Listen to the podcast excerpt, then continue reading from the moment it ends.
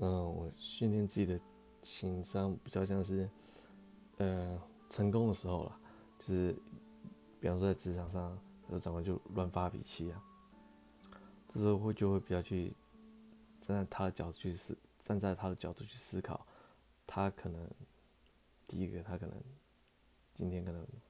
家里发生什么事情了，再或者说去看他说他可能很担心他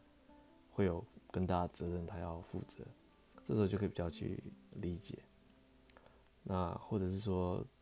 在被遇到一些事情，自己情绪被挑起来的时候，这时候去内观一下自己，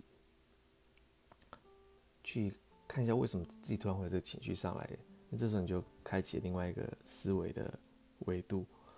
这时候你就自然不会马上无意识的去反应，跟人家去斗或是去嘴这样。